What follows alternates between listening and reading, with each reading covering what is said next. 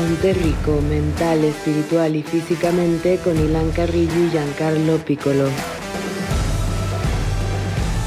Hola y bienvenidos a Ponte Rico. El día de hoy tenemos una invitada cuya fuerza interior, física y poder mental son ejemplo de que las limitaciones son algo que elegimos y solo nosotros podemos crear nuestro destino. Ella es emprendedora, deportista, autora bestseller, modelo, fundadora y CEO de Ampuvalia, una asociación fundada en 2015 cuya misión es brindar acompañamiento psicológico, físico, protésico y nutricional a personas amputadas para que logren rehabilitarse y reinsertarse a su nueva vida. Con más de 5 años de experiencia en emprendimiento, esta mexicana inspira a la gente a sobreponerse a una pérdida y crear un futuro extraordinario, desarrollando la mentalidad y una actitud trascendental. Estefanía Cervantes, bienvenida a Ponte Rico. Muchísimas gracias, qué gusto estar aquí con ustedes en Ponte Rico, amigo Giancarlo, qué gusto, felicidades por este podcast, esta iniciativa increíble y bueno, feliz de que me hayas considerado para compartir mi historia en este día. Sí, de verdad qué padre que nos hayas podido acompañar, Steph. O sea, es impresionante, ¿no? Todo lo que has logrado y creo que todos podemos aprender un poquito de ti. Y queríamos empezar, Steph, queríamos ver si nos podías platicar un poco la historia detrás de tu primer libro y qué significa para ti tener una actitud que trasciende. Claro, mira, este libro nace con la inspiración de un evento que tuve en mi vida que me marcó. A los 18 años yo estaba en el segundo semestre de la carrera de negocios internacionales y pues tenía, así como todos en esa etapa, muchos sueños, ganas de comerte el mundo y de hacer muchas locuras. Pues a mí un domingo 27 de marzo del 2011 cambió mi vida 360 grados, tuve un accidente y fue tal el evento que tuvieron que amputarme una pierna por arriba de la rodilla y pues de ahí vino un proceso de estar casi mes y medio en el hospital, en recuperación, pasar por un periodo de entrenamiento, de terapia física, psicológica y bueno, pues también regresar a la universidad, que pues era una de mis grandes actividades en ese tiempo, entonces yo decido regresar en el siguiente semestre, en, en, agosto del mismo año, y para mí era importante, una vez escuché una recomendación en esa etapa de que había que tener la mente ocupada, porque si no, pues todos estos pensamientos de miedo, negatividad, te pueden abrumar y pues ahí te puedes quedar. Entonces, yo decidí continuar y regresar a la universidad, empezar a caminar con una prótesis. Y vino de ahí un proceso de descubrimiento de pues de muchas oportunidades también que trajo consigo esta nueva experiencia de vida.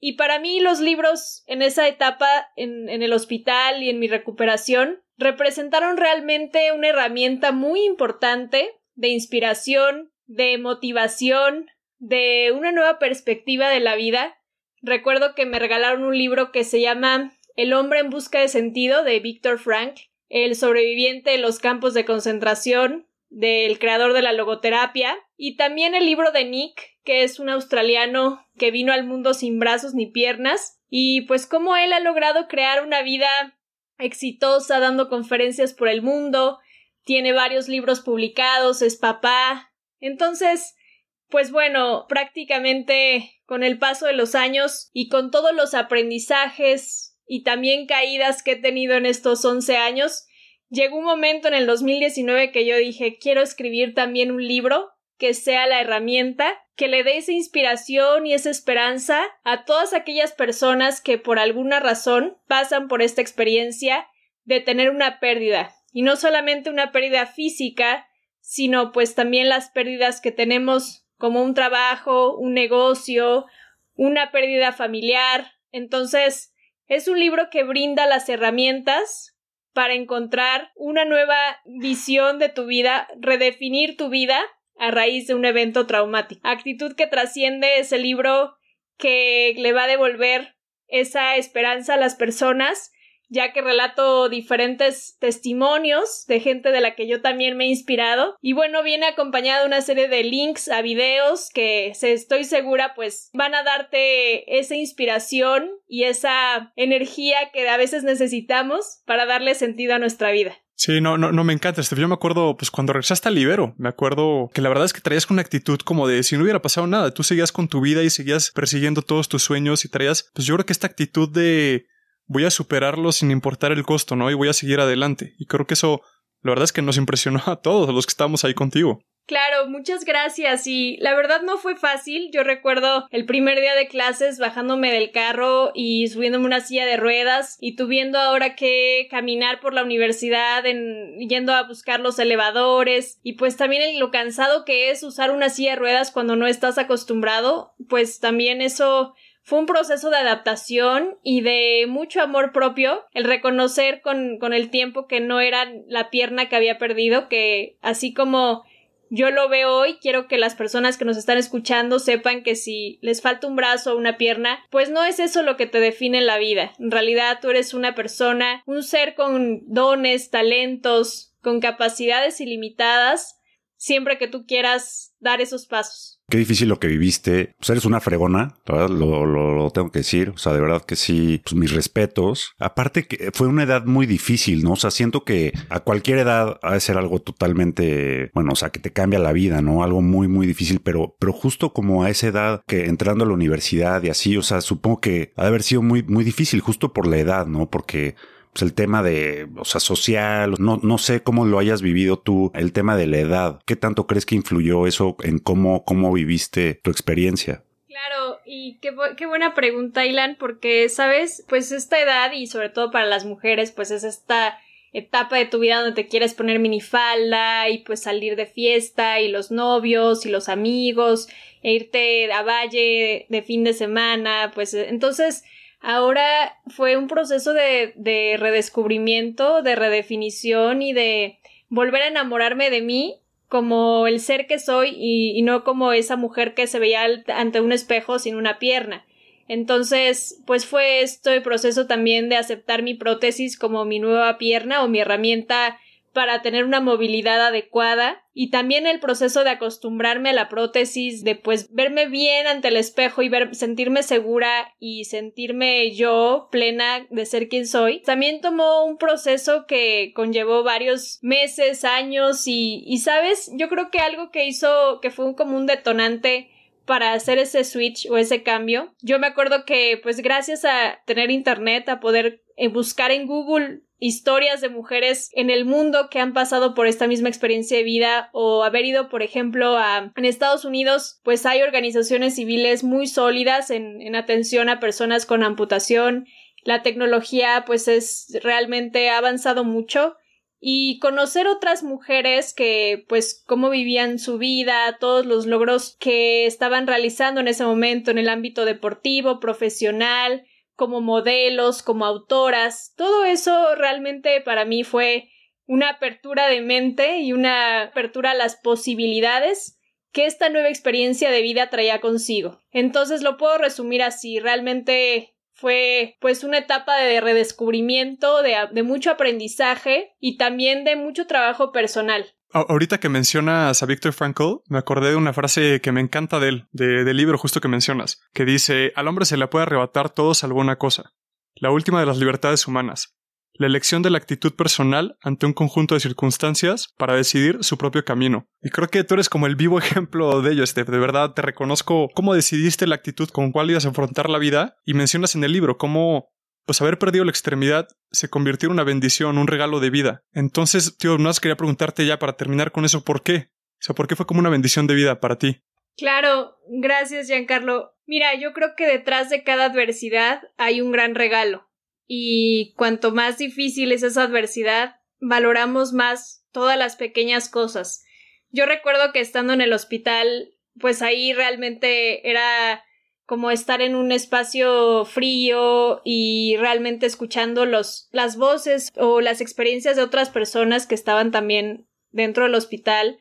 Y pues el no poder salir a la calle, ver el sol, caminar, tomarte un helado. O sea, yo estuve casi mes y medio en el hospital y yo sentía que era pues ya una vida.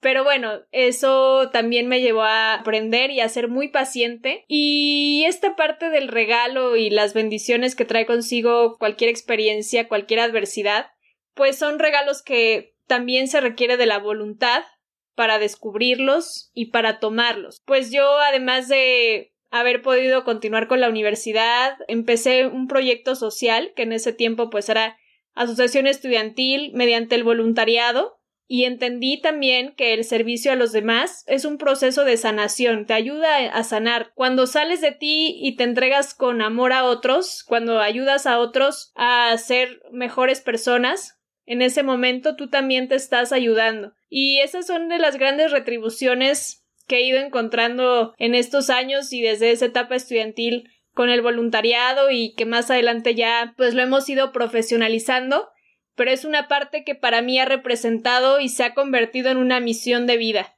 el servicio a los demás y específicamente a las personas que viven una experiencia similar a la mía, de vivir sin un brazo, sin alguna pierna. Sí, sin duda, sin duda, Steph, creo que la gente en general y yo me incluyo, no ayudamos lo suficiente, ¿no? O sea, no, no participamos en cosas que puedan ayudar a los demás y no nos damos cuenta de que eso nos podría estar ayudando a, nosotros mismos muchísimo. Digo, en parte creo que el chiste un poco es de ayudar sin esperar nada a cambio, pero sin embargo, la verdad es que, o sea, el ayudar a los demás te ayuda a ti mismo y me encanta cómo lo dices. Y te quería hacer una pregunta. En la introducción de tu libro mencionas que lo que te caracteriza es que crees en ti profundamente. ¿De dónde nace esta creencia en ti mismo? ¿Siempre ha sido así? Wow, qué buena pregunta. Y sabes que me hace remontar a la niñez, porque esta confianza, yo creo que las primeras personas que te infunden confianza en la vida son tu familia. Y yo te puedo compartir que pues desde niña he sido una niña consentida, criada con amor, tanto por mis papás como por mis abuelitos, mis tíos, y mis abuelitos siempre eran las personas que me impulsaban y celebraban los pequeños logros como sacar buenas notas en la escuela, como traer eh, una estrellita en la frente. Yo me acuerdo que cuando iba en el kinder mi abuelito tenía una farmacia y cuando yo llegaba de la escuela con una estrellita en la frente, me regalaba un abrazo y un chocolate. Entonces, yo creo que como niño vas creando esa confianza porque sabes que las cosas que haces también traen una retribución emocional o esa recompensa emocional de que alguien te diga que lo hiciste bien, felicidades, eres un campeón, eh, vas, vas bien, estoy orgulloso de ti. Entonces esas palabras yo creo que van creando esa confianza siendo niños y definitivamente pues entre más lo haces, obviamente como que se vuelve una adicción sana el hecho de decir quiero más, quiero más satisfacciones como estas pequeñas de traer un 10 a la casa o sacar una estrellita y entonces pues con el paso de los años esas satisfacciones se van haciendo, van cambiando de nivel digamos, pero se traducen en el ámbito profesional, deportivo, personal, entonces yo creo que pues es parte de, de la confianza que crearon en mí desde niña, mi familia, mis abuelitos, mis papás, y que con el tiempo pues también ha ido fortaleciéndose y ha sacado lo mejor de mí, porque eso también pues es parte de cuando te reconocen un logro, también te exige más. Te exige hacer más, dar más, compartir más, saber más y creo que también parte de la autorrealización de cualquier ser humano está en convertirse cada día en su mejor versión. Para mí eso es una definición de éxito y es una definición de evolución. Ah, Steph, me encanta cómo lo dices. Yo siempre he mencionado que, que la confianza se tiene que ganar, ¿no? No es algo con lo que nace, sino pues algo que con lo que ganas con el trabajo y con el reconocimiento, como mencionas, y qué importante me imagino ha sido tu familia en este proceso de, pues de creer en ti misma, ¿no? De seguir avanzando, de seguir luchando por tus proyectos y este, pues este reconocimiento que te dan y esta emoción que te dan y pues al final es como un premio, ¿no? Que te das a ti misma ya cuando obtienes algo. Y definitivamente. También en tu libro, Steph, compartes muchas herramientas. Hay, hay varias cosas que me encantan, la parte de decretar, pero hay algo que me llama mucho la atención. Creo que es una herramienta que no utilizamos lo suficiente, no la utilizamos bien, puede ser. Y es la visualización. O sea, quería preguntarte cómo la aplicas tú en tu vida, cómo funciona. Claro, la visualización para mí ha sido uno de los mejores aprendizajes, porque creo que también es algo que se aprende, no nacemos con esa cualidad de, utilizarla y sacarle el máximo provecho. Yo creo que la visualización te la puedo compartir desde la etapa en la que me tocó aprender a caminar de nuevo con una prótesis. Pues obviamente había mucho miedo e inseguridad acerca de si esto que estaba utilizando, que se llamaba prótesis, realmente me iba a responder y me iba a poder dar los pasos y no me iba a caer y entonces cuando pasara por, por una piedrita o por algún lugar que tuviera alguna, o sea, que fuera una calle inestable, pues esté esta inquietud de doy el paso y no me vaya a caer. Entonces, recuerdo que aprendí en un libro de espiritualidad en la adolescencia y que después me, me, ayudó para aplicarlo en esta etapa de volver a caminar, que antes de que te levantes todas las mañanas hagas el ejercicio de visualizar tu día o crear tu día, primero en la mente y luego en la realidad.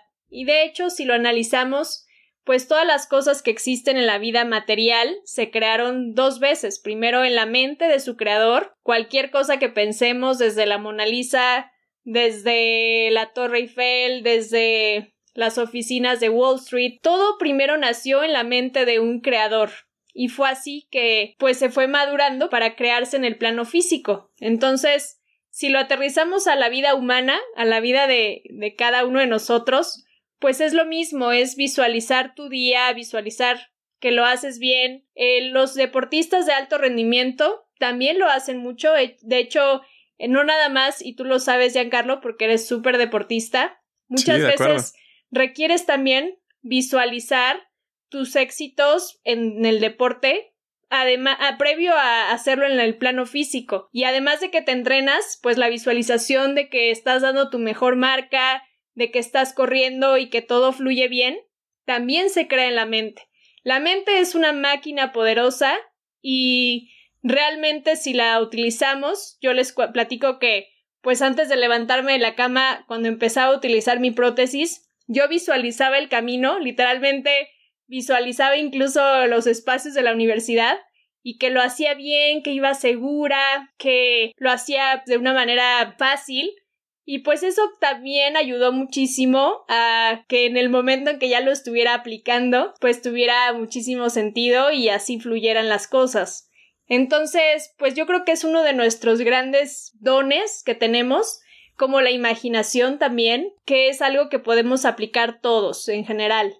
Oye, Steph, yo, yo, siempre he tenido como sentimientos encontrados con la visualización, ¿no? Porque siento que en parte es como tener expectativas, ¿no? De qué es lo que esperas de, de ti o de los demás. Y entonces como que nunca he sabido bien, pues qué tanto aplicarla o no, ¿no? O sea, siempre, siempre ha sido un tema que me ha costado trabajo, pero me encanta cómo platicas que, que lo has hecho, ¿no? Y que, bueno, que lo hacen los deportistas, la verdad que me parece muy interesante y que si lo usas correctamente, sin duda puede ser algo que te ayude a lograr tus metas, ¿no? Porque pues, sí, como tú dices, si no, o sea, si no lo visualizas antes, o sea, si no tienes claro qué es lo que quieres, pues muy difícilmente vas a, vas a lograr cualquier cosa, ¿no? O sea, sin, como que si haces las cosas sin rumbo en la vida, ¿no? Y claro. Te quería preguntar, aparte de la visualización, ¿qué otras herramientas o hábitos consideras que son necesarias para tener éxito en la vida? Sí, solamente quería retomar esta parte de la visualización que los que nos están escuchando sabemos que pues también tiene que ir acompañada de una acción, o sea, no nada más por visualizar un millón de dólares o que estás rompiendo un récord vas a lograr eso que quieres hacer, porque lo hemos visto también, o sea, los deportistas, los empresarios, los top empresarios en el mundo, pues también han puesto acción, tiempo, dedicación, energía, pero por supuesto la, la visualización. Y hay un autor que a mí me gusta mucho, que ya falleció, se llama Bob Proctor, que habla justamente de nuestras facultades mentales y entre ellas está la visualización, la imaginación y realmente pues son herramientas que podemos utilizar. Además de eso, lo que mencionabas de qué más hacer para una vida equilibrada, pues yo he encontrado la meditación como una práctica también de de centrarme, de tener un mayor bienestar. Hay un libro que se llama El Club de las 5 de la mañana y rescato mucho lo que comparte, que es que como personas es muy importante que nos demos los primeros minutos del día.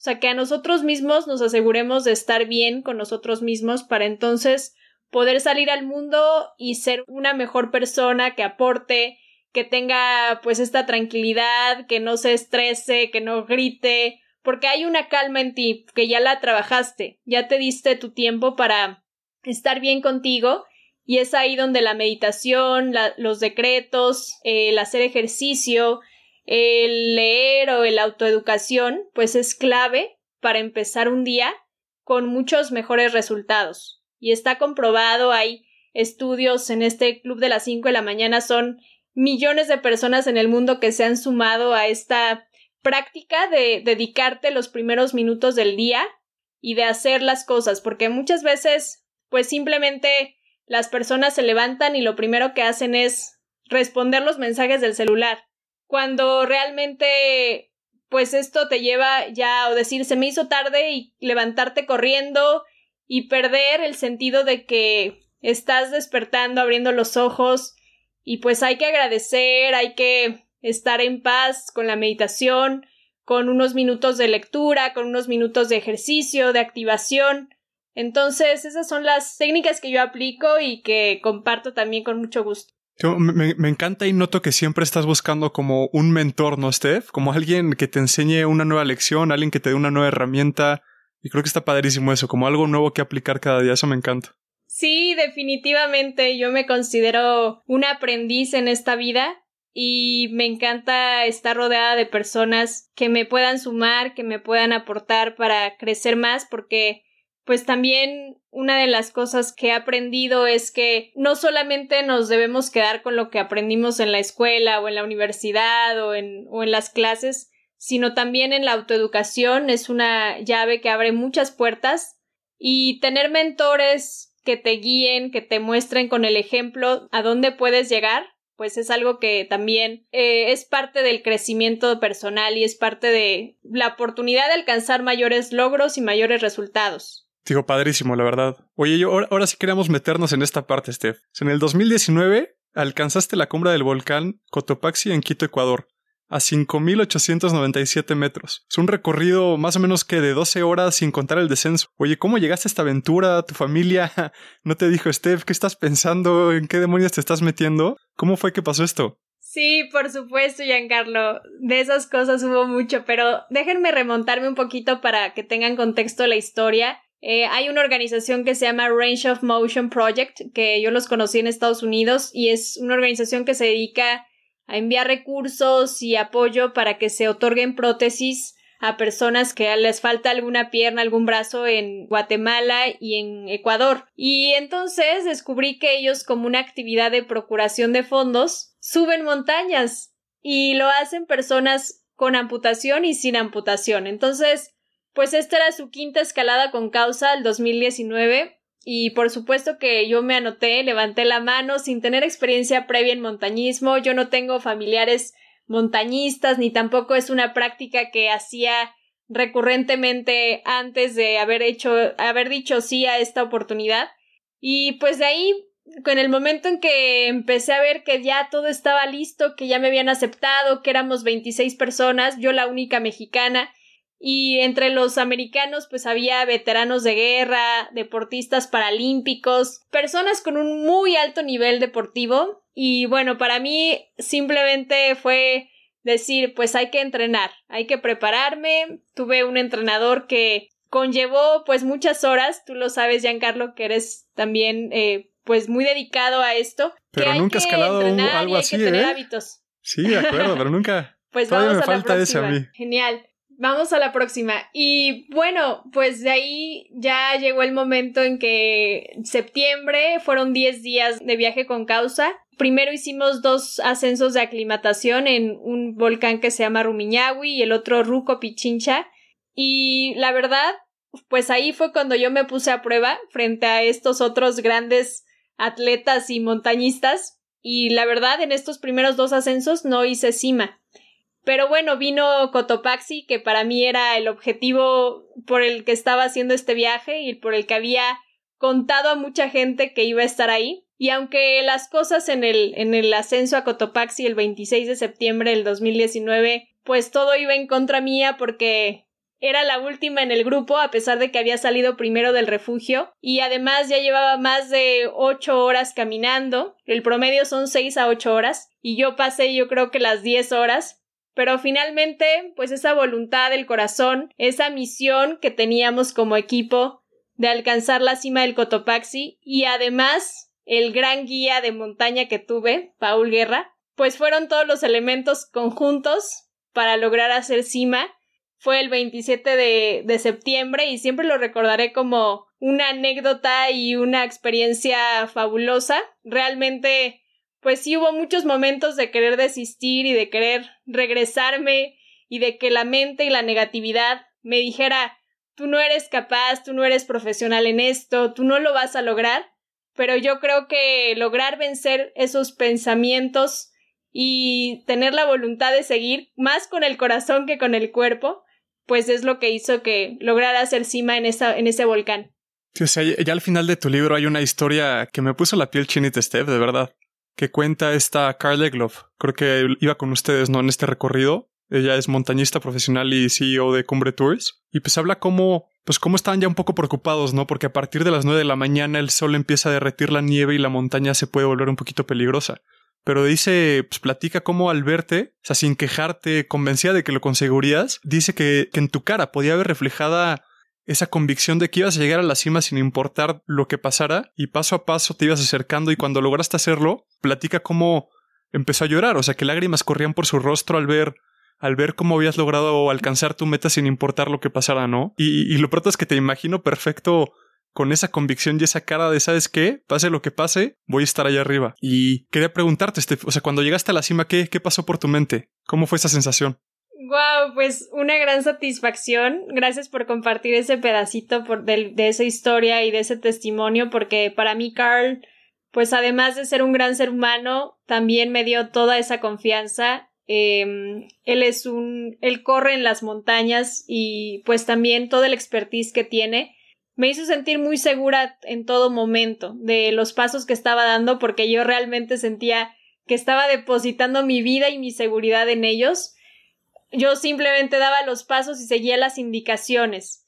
Y, yo creo que simplemente la satisfacción enorme de poder haber logrado esa cima y de poder regresar y contarle al mundo que todo se puede. Hay de hecho un documental que nos hicieron que está en YouTube que se llama In Her Shoes y es en tus zapatos y es justamente pues esa ponernos en los zapatos de todas aquellas personas que viven sin alguna extremidad y que hoy requieren de ese empuje, de esa herramienta para que lo hagamos posible, que la movilidad sea posible para todos. Qué increíble, Steph. O sea, estoy impresionado y de verdad que te repito que, que mis respetos, ¿no? Y que fregona. Y bueno, les vamos a compartir el link de, del documental para que le puedan echar un ojo si, si nos permite, Steph. Yo te quería preguntar, tú que has trabajado con tanta gente que ha perdido una extremidad, ¿cuáles son los pasos que tú recomiendas tomar al pasar por algo así? Digo, sé que es algo pues que depende de muchas cosas y que no es algo que puedas resumir tan fácil, ¿no? Pero tú qué recomendarías? Claro. Mira, yo resumiría en cinco pasos. El primer paso es que acepten lo que sucedió. Lo que sucedió no se puede cambiar pero sí pueden elegir la actitud que tienen ante ese evento que están viviendo. El segundo paso sería amarse y aceptarse con las condiciones que sean, pues simplemente es reconocerse nuevamente con esas fortalezas que cada uno tenemos, con esas virtudes, talentos, porque en esos momentos de crisis o de eventos en nuestra vida perdemos un poco la noción de que seguimos siendo nosotros y con las mismas capacidades simplemente cambian y se hacen adaptaciones, pero amarse y aceptarse es una parte importante y no se crea de un día a otro, se trabaja con el tiempo, pero es importante tener la voluntad de trabajar en ese proceso. El siguiente paso sería inspírate de otros, busca personas que han vivido la misma experiencia que tú, así como les contaba que yo buscaba en YouTube, que yo buscaba en, en Internet y que luego ya encontré a personas que hacían deporte. Entonces, acércate a una comunidad entre pares que te escuche, que te pueda dar su consejo, su retroalimentación o que pueda ser un, una guía en ese camino para que no te sientas tan perdido. El siguiente punto que diría es lidérate a ti mismo, y el lidérate a ti mismo también lo hemos venido compartiendo, que es básicamente poder tener buenos hábitos, empezar a leer, empezar a hacer ejercicio, meditar, escribir tus metas y trabajar en ti. Es un trabajo que viene de transformación y que te toca hacerlo. O sea, realmente aquí no hay caminos rápidos, sino simplemente la voluntad de hacer, la disciplina de hacer todos los días. Y el último paso es sirve a otros. Así como yo les platiqué, Y por ejemplo, a mí me inspiró mucho el libro de Bethany Hamilton, que es y la, y la película también está en Netflix, se llama Desafío sobre olas y ella cuenta también cómo después de que un tiburón le mordió el brazo, a través del voluntariado, a través de servir a otros, encontró también la sanación. Nick, Nick también es otra persona que cuenta que en su adolescencia quería suicidarse, intentó suicidarse dos veces, pero cuando lo invitaron a, a participar en misiones, a compartir su historia, hablar con otros acerca de lo que estaba viviendo, eso le ayudó a sanarse. Entonces, sirve a otros es entrégate al servicio de los demás en la actividad que a ti te guste. Eh, si son con niños, con adultos, mayores, con las personas que tú desees, pero busca ayudar a otros para que, como tú te estás sintiendo, te ayude a mejorar y te ayude a, a ver que, que puedes dar a otros también. Entonces, esos serían los cinco pasos que le podría recomendar a cualquier persona. Lean libros que los inspiren. Y por cierto, hay un libro que me gustaría mencionar, que es el de Mujeres Dreams Boss, Mujeres Amputadas, que son 33 mujeres que compartimos nuestra historia de superación personal. Todas vivimos sin algún brazo, alguna pierna o algunas de ellas. Y a través de relatos cortos te transmitimos cómo hemos logrado crear una vida a partir de un evento traumático como lo es perder una extremidad. Sí, tío, e, ese libro lo vamos a poner también en el link en las notas. Todo lo que se recaude va a ir a la asociación de, de Steph, Ampuvalia, para que lo tengan en cuenta. La verdad es que yo, pues ya, ya me eché, no he leído todas las historias, pero ya, ya leí varias y sí vale la pena. Sin duda alguna vale mucho la pena ese libro. Oye, Steph, para la gente que tiene un amigo o familiar que esté pasando por un proceso así, ¿qué le recomiendas? ¿Qué pueden hacer ellos? Pues mira, la, la, pérdida de alguna extremidad no solamente la vive la persona, sino también toda la familia, que la red de apoyo, los hijos, la pareja, los amigos. Entonces, simplemente yo te diría que si tienes a alguien cercano que está pasando por este proceso, seas muy paciente, te acerques, escuches y también acompañes a la persona de manera incondicional en sus ratos buenos y en sus ratos malos, como lo hace un buen amigo, como lo hace un buen hermano, como lo hace un buen padre. Y también, pues, comprende o ayúdale a comprender a esa persona que la vida no se acaba, que pueden seguir haciendo las cosas, que pueden seguir cumpliendo sus sueños. Y pues yo creo que cuando tienes esas personas a tu alrededor, sabes que puedes lograr cualquier cosa y son nuevamente como mencionábamos con la historia de cuando yo era niña y mis abuelitos y la confianza, la gente que está cerca de ti en un evento difícil como la amputación, pues si tú les das a ellos la confianza y la guía, muy rápido van a poder seguir adelante con una buena actitud. Oye, Steph, si si tú pudieras regresar en el tiempo a cuando tú tuviste el accidente y te pudieras decir algo, te pudieras compartir algo, ¿qué sería? Yo creo que le diría a esa niña de 18 años que tiene una gran misión en la vida y que simplemente siga adelante con paso firme, con voluntad inquebrantable y con una actitud trascendental. Que las oportunidades, las personas, las circunstancias y todo lo que ella requiere para esa misión de vida van a estar presentes y solamente es decisión de ella tomarlas y engrandecerlas para lograr esa misión de vida. No, me encanta, me encanta, Steph. Oye, hay una frase que compartes, la acabas de compartir hace ratito, pero me gustaría repetirla, que es no puedes cambiar lo que te sucedió, aunque sí puedes escribir la mejor historia de éxito a partir de lo que te sucedió. ¿Qué sigue para ti, Steph?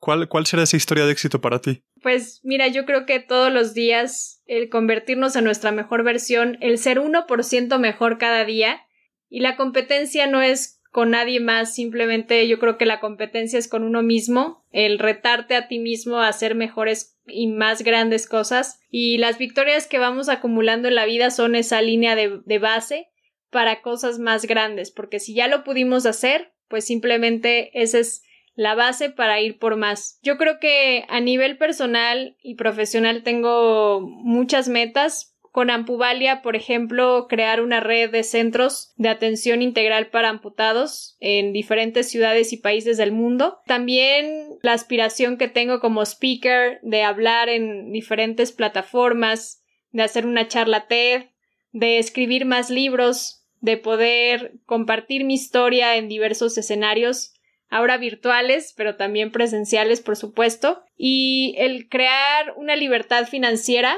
para poder seguir sirviendo a otros, compartirlo también con mi familia, con mis amigos y con mi calidad de vida, porque la prótesis para mí es una herramienta en, en mi vida y realmente pues seguir teniendo siempre esa oportunidad de utilizarla, de utilizar la mejor tecnología a mi favor, pues es parte de mi bienestar y es parte de mi herramienta para andar por la vida. Entonces, diría que esos son como el resumen de los pasos que vienen para Estefanía en adelante. Está increíble y no, no dudo que después de todo lo que has logrado, no dudo que logres absolutamente todo lo que te propongas y todo lo que, lo que visualizas de ti misma. Y te quería preguntar si todo lo que tú has logrado, tus libros, tus videos, tus historias, si todo desapareciera el día de hoy y solo pudieras dejar un papel con tres lecciones que hayas aprendido en tu vida, ¿cuáles serían? ¿Cuáles serían esas tres lecciones? Magnífica pregunta, me encanta. Yo creo que una de las primeras lecciones sería la actitud depende de ti. Una actitud positiva depende de ti. El segundo sería mantente hambriento, siempre con ganas de, de aprender más. Y el número tres sería vive para servir. Yo creo que estamos aquí para contribuir con lo que tenemos, con lo que somos, recursos, talentos, conocimientos, ideas, cuando las ponemos al servicio de los demás, encontramos la verdadera satisfacción. Entonces, esas serían las tres cosas que escribiría en ese papel el último día de mi vida. Me encanta que regresas con ese tema de, servir, ¿no? Y de dar a los demás. De verdad, creo que es un, es un tema increíble, ¿no? Que sin duda creo que por lo que dices te ha ayudado mucho y que insisto yo también en que, bueno, que todos deberíamos de dar un poco más de, de nosotros. Sí, muchísimas gracias que este Tony Robbins dice que el éxito es alcanzar lo que quieres y la plenitud es como vivir tu misión. Y creo que me encanta, Steph, de ti, que estás viviendo tu misión y a la vez estás teniendo éxito haciéndolo. Entonces, qué mejor combinación y, y qué manera de vivir la vida y creo que es una gran lección a todos. Creo que hay, hay una parte, no, no mencioné del libro, pero que me encanta, Steph, que creo que refleja pues muy bien lo que eres, que pones como los, las ventajas de haber perdido una extremidad y mencionas saltarte la fila en Disney o en Six Flags Estados Unidos. Y yo dije, no, me encanta cómo, o sea, cómo está sacando pues hasta lo más pequeño, pero que es algo bueno para ti. Me encanta, Steffi. Pues te quiero reconocer por haber venido, reconocer por todo lo que has logrado y por lo que sé que vas a lograr y por la misión que tienes en esta vida y pues sabes que te deseo siempre lo mejor. Gracias, Giancarlo. Gracias por permitirme también conocerte en este camino y tener una amistad muy valiosa contigo Gracias, Ilan, por la oportunidad también de conocerte y compartir el, el espacio, las preguntas que pues también a mí me hacen reflexionar y espero que también a la audiencia le mueva en este día, le inspire a dar un paso distinto o tener una perspectiva nueva y les animo a leer los libros también que ya comentamos en este espacio. Actitud que trasciende y Mujeres Dreams Boss, Mujeres Amputadas, un libro con causa para Ampuvalia. No, de verdad, muchas gracias a ti, Steph, por venir. Repito, te admiro. Yo me llevo mucho de esta plática. Creo que hay muchas cosas que yo puedo aplicar a mi día a día de lo que tú platicas el día de hoy. Sin duda alguna, la gente que nos escucha también. Y pues bueno, fue un, un gusto conocerte y bueno, más que nada, pues conocerte, conocer un poco más de profundamente tu vida y, y lo que has logrado y cómo fue que lo lograste. Muchas gracias. Los invito a seguirnos en redes sociales como www.ampuvalia.org y mis redes sociales personales son Estefanía Cervantes Oficial. Recuerden que todos, recuerden que todo lo que se mencionó lo van a encontrar en las notas del episodio. Compren los libros, todo se va a ir dirigido a Ampuvalia y apoyar a la gente que ha perdido una extremidad. Y creo que es una misión súper valiosa. Pues eso es todo por hoy. Muchísimas gracias Estefanía Cervantes por acompañarnos. Les recuerdo que nos pueden mandar sus comentarios y sus preguntas a info.ponterrico.com o a nuestras redes sociales. Pónganse ricos.